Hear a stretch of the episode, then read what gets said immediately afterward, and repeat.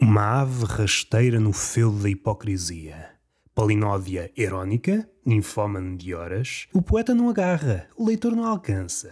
A cobra nos meandros da caveira, fraude hereditária, sorna na hora H, um pormenor que ocupará gerações. Pugilistas ensaiando a morte no topo do entulho. A doença dos palavrosos, vadio oportunismo, estupidez felina e tentacular, assassino na fila para o alibi. A explosão retribui o hino, ratos acoitados nos buracos do discurso. Discussão acalorada, cartel do perdigoto.